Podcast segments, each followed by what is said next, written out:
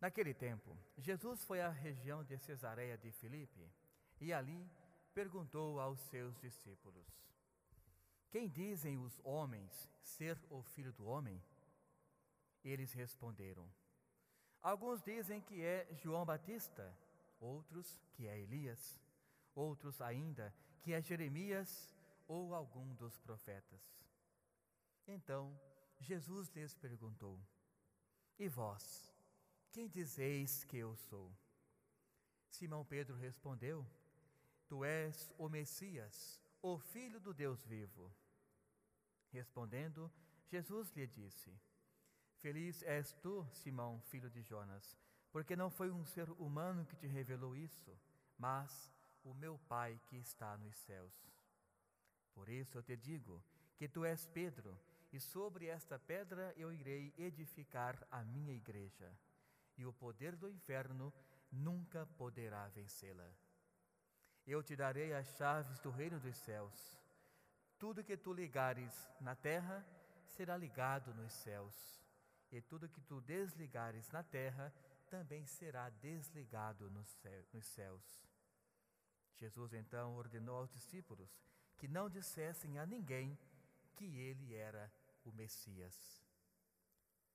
Palavra da salvação. Glória, a vós, Senhor.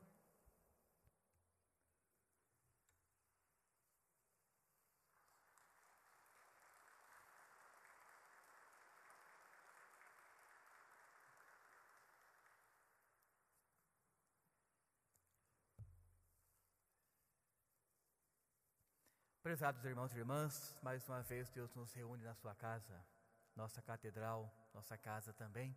E claro que quando nós sabemos, em cada reunião, Deus nos dá como primeiro alimento a Sua palavra. E como bem sabemos, é claro, palavra de vida, palavra que nos garante esse maior e melhor entendimento de estarmos buscando Deus como nosso guia em nossa vida. Irmãos e irmãs, Jesus sempre deixou muito bem claro em tudo o que ele falou para os apóstolos sobre o discernimento da sua caminhada e da sua estadia entre nós. Foi sempre este: estarei convosco pela vontade do Pai, passarei por um grande sofrimento, mas o principal que o Pai espera de mim vai acontecer, que é a ressurreição. Este é o plano principal de salvação que Deus espera pelo fim de Jesus em relação à salvação do mundo. Hoje, então, ele está mais uma vez com os seus. Como bem sabemos, o tempo comum ele é repleto de momentos de Jesus com os seus apóstolos, sempre ensinando alguma coisa para ganharmos, conquistarmos e um dia estarmos no reino dos céus. Então hoje ele lança duas, aliás, uma única pergunta, mas em dois momentos diferentes. Primeiramente, ele está com os seus e ele pergunta: Olha, já que eu estou no vosso meio, caminhando, trabalhando, o que estão dizendo sobre a minha pessoa? Quem sou eu para esses os quais eu estou no dia a dia com eles? Alguns ainda estavam com o coração um tanto fechado e não poderiam dar essa resposta de imediato. Então disseram: Olha, Senhor, ao que nós ouvimos por aí, uns dizem que tu és João Batista, Elias ou algum dos profetas. Ou seja, não havia uma definição clara, não haviam percebido que ali estava o enviado de Deus para nos salvar. Portanto, esta, essa pergunta de Jesus, que foi uma única pergunta, mas em dois momentos, neste momento, claro, Jesus não tinha a menor intenção de saber uma resposta aprofundada, mergulhada na fé. De forma alguma. Apenas um ouvir do que estavam falando a respeito deste novo homem no meio da sociedade, no meio de alguns grupos. Por isso, como disse, coração fechado, não souberam responder exatamente quem era aquele que estava no meio deles. E se olharmos, irmãos e irmãs, em muitos outros momentos também, já tivemos as mesmas, ou melhor, ou melhor dizendo, uma, outras pessoas, mas com essa mesma dúvida. E pessoas que estavam com Jesus, como por exemplo, quando olhamos os discípulos de Emaús, conviveram com Jesus, ouviram de Jesus que iria passar por tudo isso, iria morrer, mas iria ressuscitar. E na caminhada, Jesus aqui e eles do lado, eles não sabiam que estavam falando com o Mestre. Então não foi somente nesse momento, essa pergunta, que as pessoas com o coração um tanto fechado não reconheceram e não sentiram a presença de Jesus na vida deles. Também, não somente os discípulos de Emaús, o próprio Tomé, grande discípulo de Jesus, que caminhou com ele toda a, a caminhada pastoral, também estava sabendo que Jesus iria ressuscitar, mas quando soube, quando disseram para ele, pessoas credíveis, inclusive, que foram os outros apóstolos, ele também não acreditou. E como bem sabemos, a famosa frase de São Tomé, só vou acreditar se eu ver. Até que Jesus foi, apresentou-se para ele e ele acreditou. Então, quando nós estamos com o coração fechado, nós não conseguimos sentir a presença de Deus em nosso meio, no nosso lado. Nós não conseguimos nos inserir nesse contexto de salvação que Ele é para todos nós. Portanto, neste primeiro plano dessa pergunta, nesse momento, Jesus ele faz, mas ele não quer aprofundar, apenas sondar o que as pessoas estão pensando a respeito dele no meio dos outros. Mas, quando num segundo momento ele faz a mesma pergunta, agora sim, ele está interessado em saber o que diz não a boca do discípulo, mas o seu coração. E tu, Pedro? E você, Pedro? Quem eu sou para você? Vejam que não é mais no plural para algumas pessoas, agora é no singular. Você, o seu coração, na sua vida, o que eu represento ou quem eu sou para você, uma vez que você sabe que Deus prometeu a minha vida, meu sofrimento, a minha rejeição, a minha morte, mas deixou bem claro que o principal foi sempre a ressurreição. E aqui eu estou. Portanto, irmãos e irmãs, esta pergunta, quando ela é bem respondida no nosso coração, é porque nós estamos nos envolvendo numa caminhada espiritual. Estamos compreendendo o que Jesus é realmente na vida de todos nós. Imaginemos, por exemplo, se todas as famílias, em todo matrimônio, por exemplo, todos os dias, ou ao menos uma vez por semana, ou com muita dificuldade, ao menos uma vez por mês, tiveste esse encontro dos pais com os filhos para perguntar: quem é Jesus na nossa família? Qual o lugar que ele ocupa no nosso lar, em nossos planos? E o esposo para a esposa e vice-versa, qual é o lugar que Jesus ocupa hoje no nosso matrimônio, depois de 5, 10, 30, 40, 50 anos de casados? Relembrando, o amor de Deus nunca muda.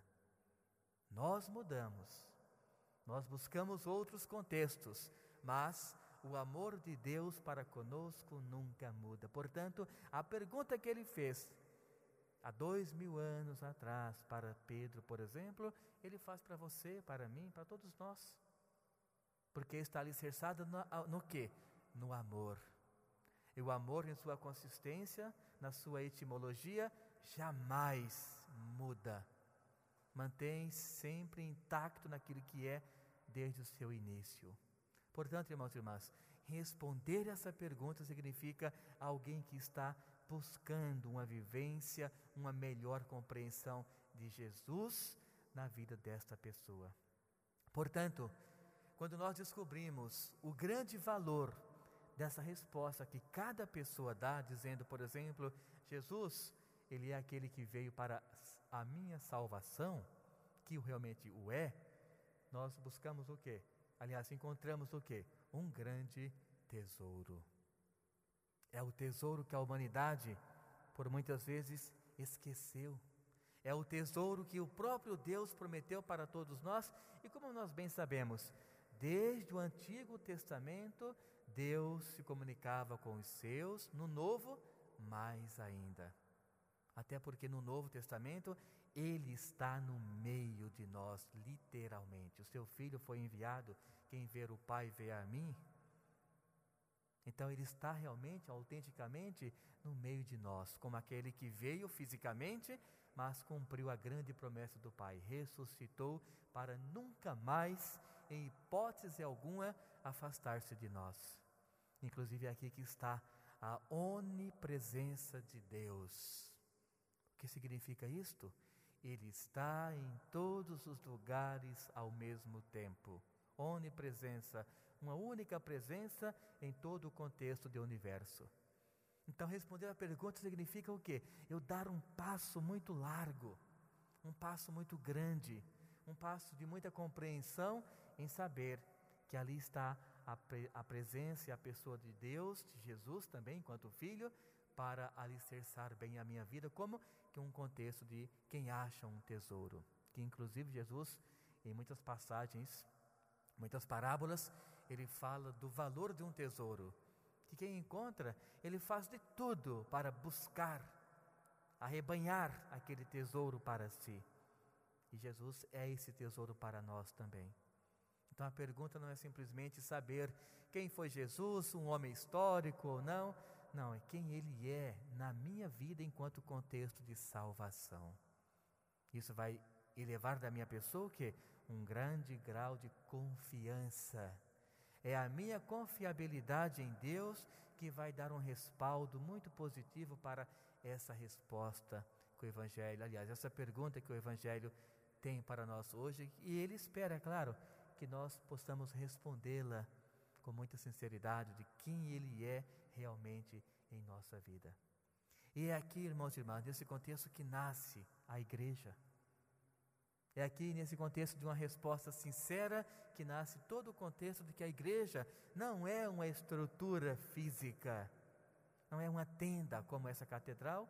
Sabemos dessa forma dela porque inicialmente foi pensada em ter uma tenda no meio do, da, das pessoas não é esse sentido unicamente. Aqui é a estrutura. Mas a igreja em si é o que? Cada pessoa que assume esta resposta em dizer: Jesus é aquele que ressuscitou para tirar os meus pecados e me dar, me levar para a vida eterna. Então, esse é o contexto de uma igreja, onde cada pessoa assume esse compromisso e todos nós reunidos como estamos agora, por exemplo, formamos essa grande igreja. Formamos um único corpo, mas um corpo que vai nos direcionando a cada instante para um único projeto, a salvação do gênero humano. É o que Deus já previu desde tudo, desde a criação de todas as coisas.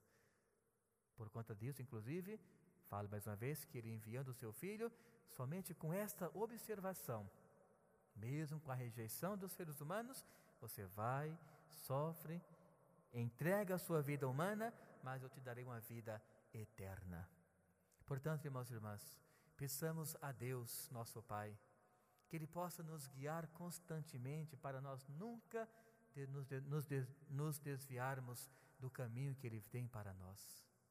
É importante compreendermos isso, para que, diante de tantas turbulações que nós encontramos, turbulências, aliás, que encontramos no nosso dia a dia, nós mantenhamos a fé ali, acesa, em sabermos que Deus tem um grande propósito, um grande projeto para ser colocado em prática, com o único objetivo: nos salvar enquanto igreja. Aqui vai entrar a dimensão de, de Pedro, aliás, as chaves.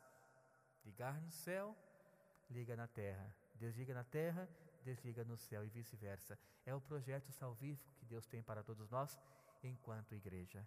Então, que Nossa Senhora nos abençoe, nos acompanhe nessa caminhada, de modo muito especial também que Santa Rosa de Lima, que hoje celebramos o seu dia, que ela, enquanto uma grande mulher que esteve em nosso meio, que ela possa nos auxiliar nessa caminhada rumo à santidade, onde diariamente, a cada instante, cada pessoa vai buscando e vai conquistando esse pedaço, esse, esse encontro maior, aliás, com o coração do nosso Deus. Que o Espírito Santo nos ilumine, nos dê sabedoria para levarmos avante a proposta do reino do Salvador. Louvado seja o nosso Senhor Jesus Cristo. Para sempre.